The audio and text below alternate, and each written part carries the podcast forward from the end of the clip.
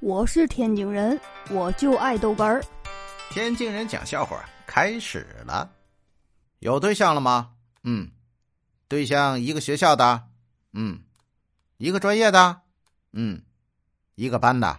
啊，一个寝室的，嗯，啊，哎呦我的妈！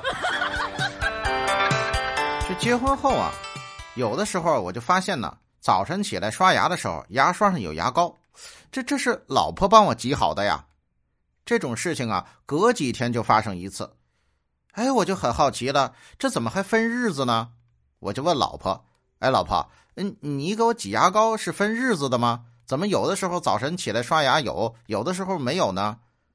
老婆看了我一眼说：“哦，那是因为我早晨起来刷牙的时候挤多了，牙膏掉到盆里，然后我就用你的牙刷把它蒯起来了。”有的时候就不掉啊啊！